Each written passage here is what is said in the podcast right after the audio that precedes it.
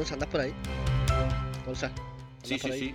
Sí, sí. Gonza, sabes que Sí, no sí, te acá escucho bien. Ah, no, no, no estás acá, estás, estás, estás, te escucho, te escucho. No, che, sabes que. Eh, no, sigo sin. Sigo sin encontrarlo. Sabes que me estoy empezando a dar por vencido. Ya no. ¿Otra vez? Sí, no lo encuentro. No, no, no. Bueno, No, no, la verdad que ya no sé qué hacer. No, no- ya no sé ¿Sabes qué dónde es buscar y ya no lo, no lo encuentro. no, eso es porque estás usando el buscador de Windows eh, para buscarlo. Te reco...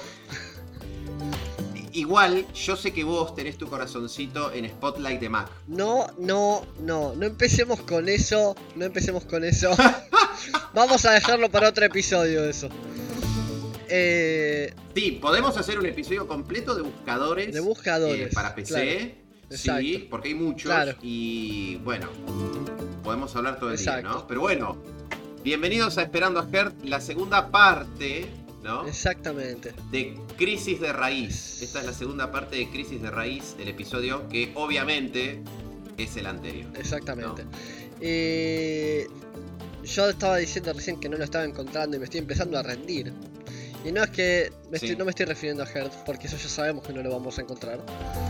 Eh, me estoy refiriendo a una manera poco invasiva, o, o- o si no poco invasiva, una manera que no sea casi una garantía de romper mi celular para Ajá. poder rutearlo y para tomar el control completo del mismo. O sea, vos estás pidiendo tener derecho como usuario a controlar el dispositivo por el cual pagaste. Cuando, de la manera que lo acabas de enunciar, suena simultáneamente a una locura.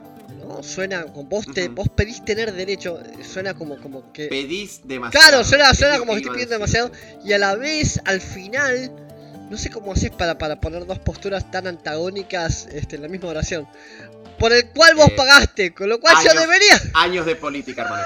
Años de política, hermano. Con lo cual yo Eso es lo que debería pasa. tener ese derecho. Sí, claro, exacto. Este. Y. Ese, ese, digamos, es el eje de este episodio, ¿no? Eh, un, poco, un poco lo que veníamos hablando en el episodio pasado. Eh, este derecho a hacer lo que uno quiere con su dispositivo. Eh, la cosa, digamos. Si bien en el episodio pasado sentamos algunos, algunas cuestiones técnicas y algunas cuestiones este, más, más de contexto, eh, en este episodio eh, no solamente vamos a hablar de los de, de este derecho ¿no? que, que- del cual hablábamos, sino de eh, qué pasa cuando no lo ejercemos. ¿no? O sea, qué es lo que está pasando. Y déjame, yo te- quiero aclararle a las personas que nos están escuchando que Gonzalo y yo nos estamos viendo y le acabo de ver la cara cuando yo dije esto. Sí, sí, sí, sí, sí, sí. Sí, sí, sí, sí, sí. Sí, sí, justamente. Entonces, entonces, digamos, a título de spoiler para lo que se viene, quiero recordar que, lo que algo que dijimos en nuestro primer episodio de esta segunda temporada, ti- titulado. Thriller, que Spotify abre el micrófono, o por lo menos tiene planes de abrir el micrófono, para hacer una suerte de, de escaneo, por así decirlo, de nuestra voz y a través de nuestro timbre de voz, darnos música. Sensando emociones, sensando este, la claridad, la lucidez en la voz y en función de eso darnos música. Eh, entonces, ¿qué pasa? Por ahí, por ahí este, este elemento, por ahí este elemento, Ay, Dios me libre. por, Las cosas que puedo decir de lo que acabas de contar. por ahí este elemento es recontra benigno y en realidad Spotify quiere genuinamente darnos un mejor servicio. Porque, ¿por qué no? Puede pasar. Independientemente de lo que esta tecnología a nivel masivo signifique, Sí. eh, yo personalmente no quiero siquiera arriesgarme a esa situación. Entonces, yo no le arranco el micrófono al celular por el simple hecho de que el celular lo necesito para hacer llamadas telefónicas. ¿Me explico? En una época, en una época, hace muchos años, pega, los smartphones eran teléfonos. ¿Te acordás? ¿Te acordás? Bueno, yo me acuerdo cuando, cuando traje mi primer smartphone este, a, la, a la casa de mis padres. Eh, mi mamá me, me recibe ¿no? con, con el aparatejo, se lo muestro y era, era como una cosa muy distinta, muy disruptiva para la época. No estamos hablando año 2000, no, no sé, creo 2000, no. No, 2009 me parece que era. Eh, con un Motorola Milestone 2 Ujú. caigo con eso y, y le cuento a mi mamá todo lo que hace y le muestro el teclado que se deslizaba, teclado mecánico. En aquel entonces cuando los habían celulares que traían teclado full QWERTY, o sea, teclado de como de computadora Sí, me acuerdo. deslizable ¿no? Sí, y sí. vos podías tipear con un teclado físico. Esas épocas gloriosas de los smartphones que nunca más volverán. Eh, ¿Quién te dice? Capaz que qué sé yo, ojalá, ojalá. Yo la verdad que los extraño mucho. Cuestión que. Que mi mamá lo ve me dice, che, qué bueno que está esto. Además es teléfono esto. Claro. Además hace lo básico, Claro. digamos. Además cumple con lo que fue originalmente diseñado, ¿no? Claro, claro, claro, exacto, exacto. Eh, entonces, vuelvo, ¿no? Sobre, sobre esta cuestión. Eh, y, y un poco para, para, para ir al grano. Mm. No estoy pudiendo rotear, al menos no fácilmente, mi celular Samsung S21. ¿Hay forma de rotearlo enero 2022? Sí, hay forma. ¿Es fácil? No. ¿Hay chance de romperlo? Uh, sí, muchas. Ok. muchas. Entonces acá entro en esta cuestión, ¿no? En esta, en esta, em, en esta encrucijada, en este dilema, ¿no? exactamente, Claro. gracias, en este dilema en el cual digo, ok, en este momento no lo puedo rutear, de hecho en este momento lo estoy usando y no está ruteado. Eh, ay, No hablemos más, no me hables, no me dirijas más. ahí está el punto, claro, ¿no? O sea, es como que tengo un conflicto entre mis principios Claro. y lo que estoy viviendo, ¿viste? Eh, tengo el celular que, que le desinstalé, digamos, a través de las herramientas propias que Android permite, le desinstalé la enorme mayoría de aplicaciones este, de, de- de- de- de lo que llamamos comúnmente bloatware, ¿no? Como, como, Sí, como aplicaciones pesadas que, que no tienen Sí, ninguna sí. función práctica más allá de darte pavaditas. dolores, dolores de cabeza. Dolores de cabeza para gente como nosotros, pavaditas y chiches y, y espejitos de colores para otras personas. Claro. Eh, le saqué todo esto, lo que como el teléfono no está roteado, esto no significa que el teléfono eh, esté limpio, no está limpio de ninguna manera, simplemente tiene menor carga de recursos porque las aplicaciones no se están ejecutando y a la vez está visiblemente más descargado y responde rápido, ¿no? Porque pude lograr deshabilitar estas aplicaciones este, con las herramientas que el mismo Android provee sin rutearlo. Claro. Y acá viene el quid de la cuestión. Yo tengo el celular con el software original de Samsung. Sí. Eh, instalé un par de, de- de pavadas sin las cuales no puedo vivir. No quiero hacer apología a Spotify, pero tiene Spotify instalado porque necesito Spotify para vivir. porque me gusta mucho la música y dependo de la música. Eh, y no sé si tengo alguna otra, alguna otra cosa más privativa que yo haya instalado a mano. Eh, por ejemplo, suelo usar mucho aplicaciones de transporte eh, para pedir autos a domicilio y esas cosas, o, o aplicaciones de delivery y esas cosas. No Sí. tengo nada de eso instalado, no tengo WhatsApp, por ejemplo.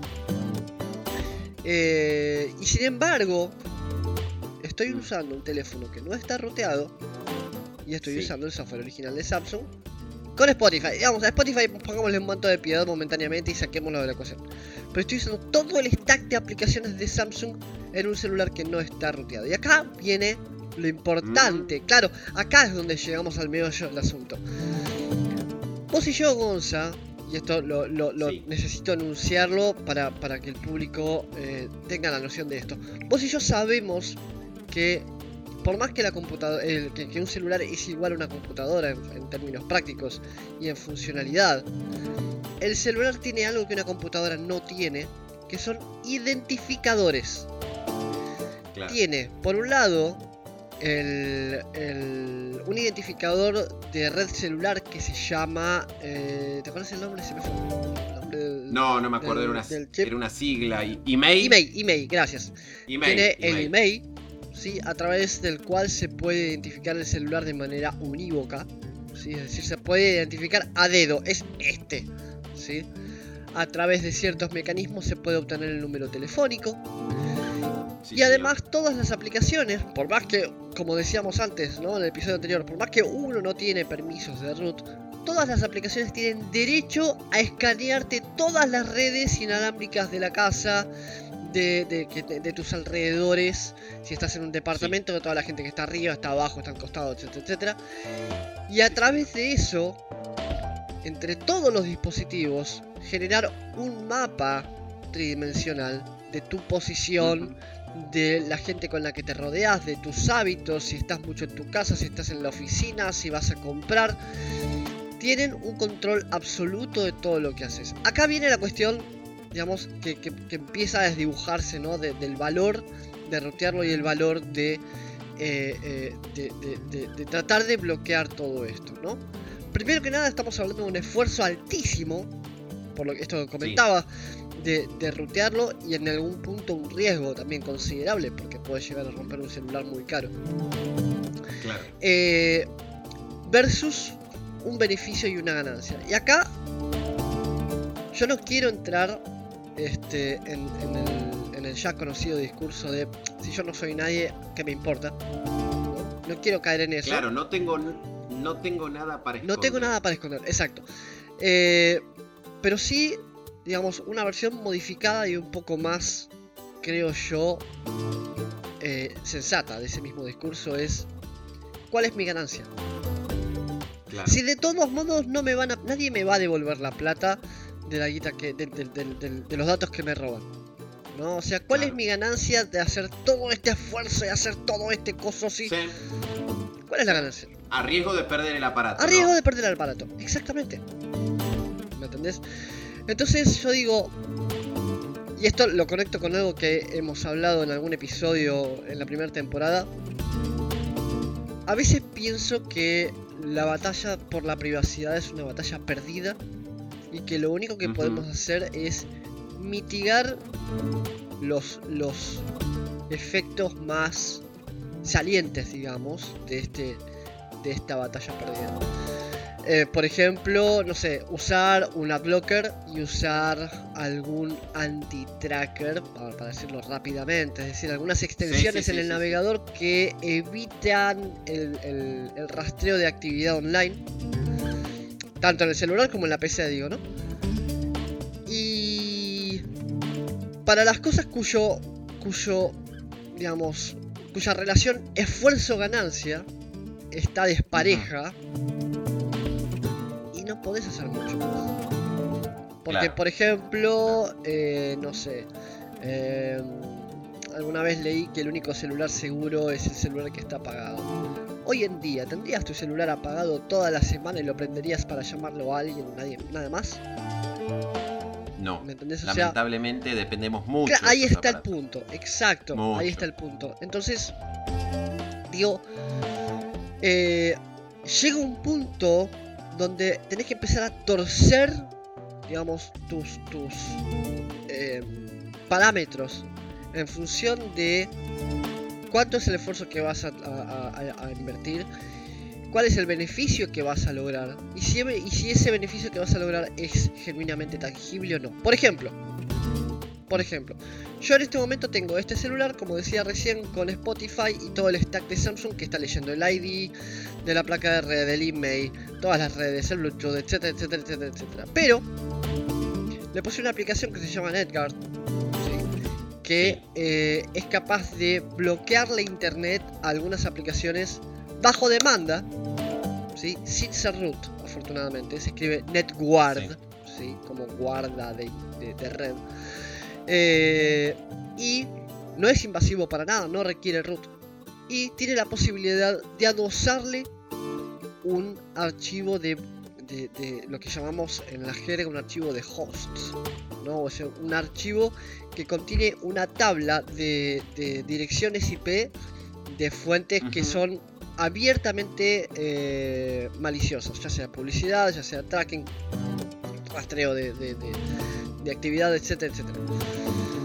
Entonces, perdón, en NetGuard eh, adosé un, un, este, uno de estos archivos que me permitía eh, me permitía. Eh, fui, fui a un sitio de, para, para, testear. Hay sitios que permiten testear la capacidad de tu, de tu navegador para eh, evitar este tipo de, cosas maliciosas, ¿no? Publicidad, rastreos, análisis, qué sé yo. Sí, señor. Y logré una eficiencia del 92%. ¿Sí? Con, esto, sin rutear el aparato. Entonces digo, bueno, a mí no me va a llegar la publicidad que me quieran enchufar estas personas. A mí no me llega la publicidad. Pero, si bien a mí no me va a llegar la publicidad, yo sé que se sigue llevando toda esta cosa, todo este mapa tridimensional que hay algunas personas que me van a tirar con algo por la cabeza cuando diga esto porque no es técnicamente correcto, pero a título, a título de, meter un poco de humor, cuatridimensional. Porque es tu mapa tridimensional más una línea temporal de tus movimientos. Sí. Entonces, vos tenés este, este mapa cuatridimensional de, tu vida que se lo están llevando y están, eh, eh, eh, están lucrando con esa información que vos le diste gratuitamente por usar el celular. Claro. Entonces, estas empresas van a ganar su plata por hacer eso. Pero a vos, porque lograste a través de estas artimañas como las que estuve mencionando recién, no tener publicidad en el celular y que el celular ande liviano y rápido. Entonces, la pregunta final que me hago es, ¿vale la pena arriesgarme a romper el celular para romperlo? Claro, claro, es una cuestión de beneficio y de costo. Exacto, exacto. Bueno, se me ocurre una pregunta, ¿no? Y es, si vos observás que en los últimos años, porque eso es algo que yo vengo sospechando hace bastante, aunque nunca lo analicé en detalle, ¿no? Si venís notando que los dispositivos que vienen surgiendo, los nuevos smartphones que van saliendo, son cada vez más, primero, tienen más sensores, recolectan más información. y el software está cada vez más limitado en cuanto a las posibilidades que uno tiene de hacer cosas del estilo de, por ejemplo, rutear. O por ejemplo, eh, levantar muros en defensa de la privacidad, si se quiere, como para decirlo más elegantemente. Claro, sí. Eh, si eso va progresando, ¿no? Eh, yo creo que hay una progresión lenta. No sé qué tan marcada, pero creo que hay una progresión lenta porque hay como, como destellos ¿no? de, algunas empresas que dan un pasito en, en favor de cerrar cada vez más el ecosistema. Pero así cada vez que hay un pasito que se da por ese lado, hay otra empresa que retrocede otro pasito. Por ejemplo, hace poco, cuando digo poco, digo un par de años atrás, eh, OnePlus dijo abiertamente que cada vez que saliera un celular nuevo iban a lanzar el código fuente del kernel, por ejemplo. Ajá. Con cada celular nuevo. Eh, y que el bootloader iba a ser eh, abiertamente perdón la palabra porque estoy, estoy inventando para hablar rápido, eh, abiertamente abrible, ¿me entendés? y, que, eh, y que el celular es tuyo en definitiva. Siguen sin resolver una cuestión que tiene que ver con la garantía, ¿no? Pero bueno, esas cosas este, lamentablemente tienen demasiados actores como para resolverlo en un pensamiento. Porque está la telefónica, la distribuidora, el, el RMA, el, está la, fábrica, digamos, la empresa que produce el aparato, eh, está Google y están los pesos financieros. Claro, claro. Muchos intermediarios. Muchos intermediarios, exactamente. Entonces, toda esta historia, ¿no? Y esta pregunta que me hago eh, y que le hago al público para que, para que lo piense, lo termino conectando con un pensamiento que quizás no hablamos en el episodio anterior, pero sí lo hemos conversado en distintos episodios a lo largo de las temporadas que tienen que ver con la opción. Nosotros en el episodio anterior hablamos de, cómo nos indigna todo esto y, de cómo nos enfervoriza que, estas cuestiones eh, eh, sucedan y existan en primer lugar, ¿no? Como es que se cierra algo que vos pagaste y no tenés la capacidad de, este, de usarlo a tus anchos. El punto es que así como en el pasado, ¿te acordás cuando la computadora con DOS eh, requería conocimientos técnicos altísimos? Claro, sí, por ¿Te acordás que hemos hablado de cómo difundir software libre y nos preguntamos en un momento hasta qué punto a las personas, a todas las personas les interesa el software libre? Claro. Acá es lo mismo. Algunas personas usan el celular como lo que es, como un teléfono celular, un dispositivo portátil que brinda comunicación, que brinda eh, todo tipo de utilidades, que brinda entretenimiento, que brinda, digamos, una puerta hacia Internet. Lo que suceda del lado de la carcasa del aparato hacia adentro no le importa. No les interesa. Exactamente. Y quizás sea necesario remarcar que eso está bien. Nosotros no hablamos, y de hecho en esto que venía comentando recién, ¿no? De, de, hasta qué punto vale la pena ¿no? hacer este esfuerzo.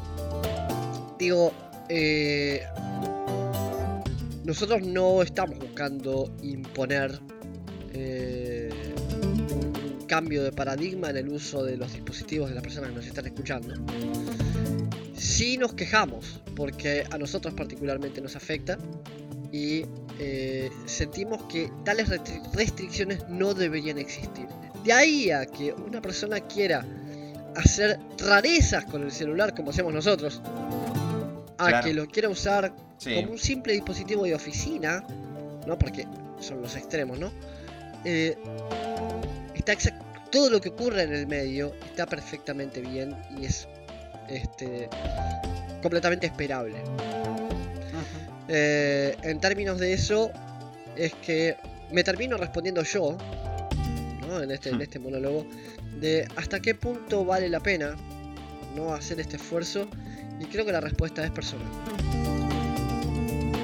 Creo que la respuesta tiene que ver con eh, cuánto uno esté dispuesto a perder, ya sea en esfuerzo como en riesgo. Este, entonces, la decisión es justamente personal. Claro. Yo tengo, yo tengo, este, como para empezar a concluir el episodio, ¿no? Eh, estoy pensando en cómo sintetizarlo para decirlo brevemente, porque en realidad hay un montón de conceptos muy profundos alrededor de lo que estuviste comentando. Pero eh, primero y principal, el tema de la opción, ¿no? Cuando hablamos de libertad de software, yo, aparte de las cuatro libertades que habla la Free Software Foundation y todo eso que vinimos hablando en los episodios de la primera temporada, etc., pienso en que se puede sintetizar en algo tan simple como que uno como usuario de tecnología tenga el derecho a decidir cómo usar dicha tecnología. Punto. claro.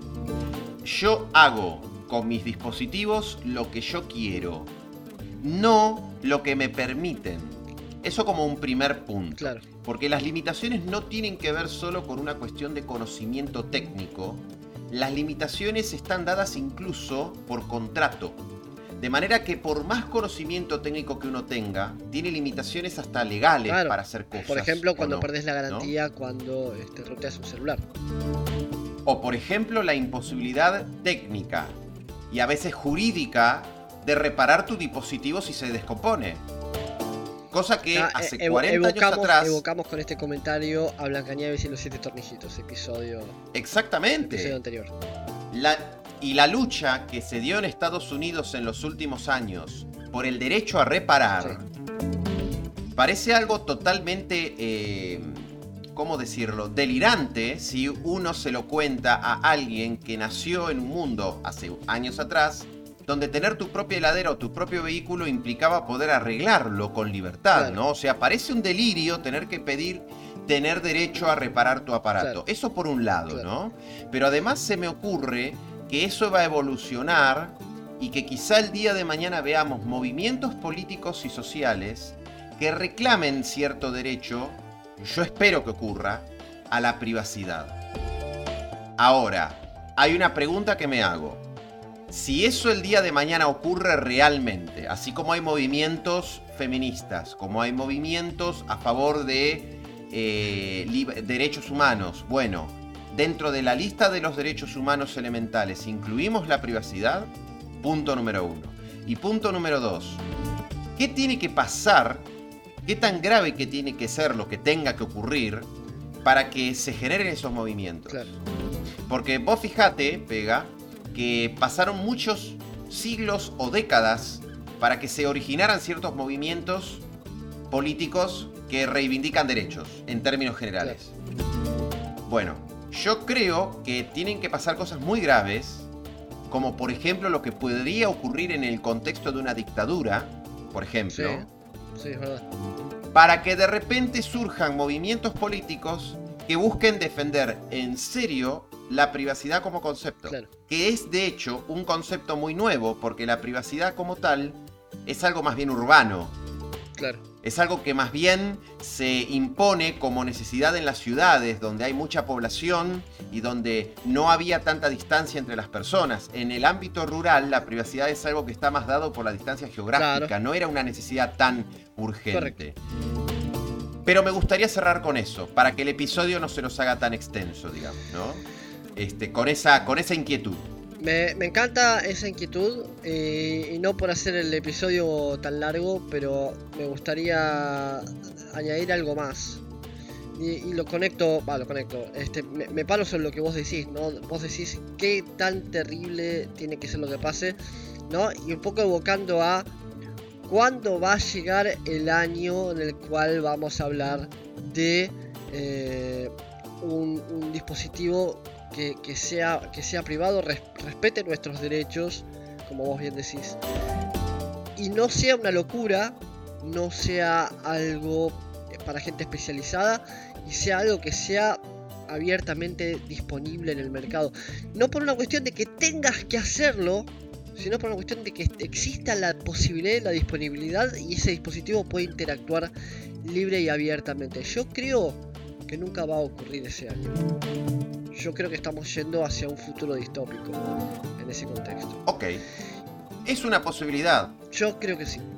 Yo creo que sí. Y conectándolo con algo que vamos a hablar en el futuro, ya que hablamos de años que no van a llegar, el año en el cual se pueda jugar abiertamente con Linux en el escritorio, en el cual vos puedas trabajar con Linux en tu casa, este, sin ningún tipo de impedimento porque todo va a andar fluidamente bien, yo creo que tampoco va a llegar. Pienso lo mismo que vos, pero te subo la apuesta y cerramos. A ver. Vos decís que nunca va a llegar. Yo, digo que no quiero que llegue. Uy, uy, uy, uy. Bueno, entonces vamos a tener que discutir esto en el episodio que viene. ¿Qué te parece? Me parece perfecto. Me parece perfecto. Y bueno, entonces, como el episodio previo lo cerraste tú, este episodio democráticamente lo cierro. Moa. Me parece muy bien. Sí. ¿Qué hace tú? Así que desde ya, desde ya agradecerte por el largo, eh, esta larga, este largo anecdotario, ¿no? Este largo descripción de una situación que en realidad no te afecta a vos, pega, afecta a todo el mundo, nada más que nadie se sienta a pensar, ¿no? Y dejar abierta la, ¿no? ya la invitación para el próximo episodio en el que vamos a hablar del año de Linux en el escritorio, de genio Linux en el escritorio, que es un concepto que en internet se viene masticando hace muchos años, como esperando ese año, y Pega dice que no va a llegar, y yo digo que no quiero que llegue. Tengo algunos argumentos al respecto, no son tan dramáticos, no se preocupen. No. Pero bueno, lo vamos a discutir en el próximo episodio. vamos a discutir. Entonces, ¿Te parece? ¿Estás de acuerdo? Perfecto. Perfecto. Entonces, Pablo González, quien ha dado esta enorme charla este, sobre sus inconvenientes y los de todos, y Gonzalo Cosi, quien les habla y los despide en este nuevo episodio que se ha dado en llamar la segunda parte de un problema, un dilema, una crisis de raíz, señores. Esto ha sido todo por hoy. Nos vemos la próxima semana. Hasta la próxima.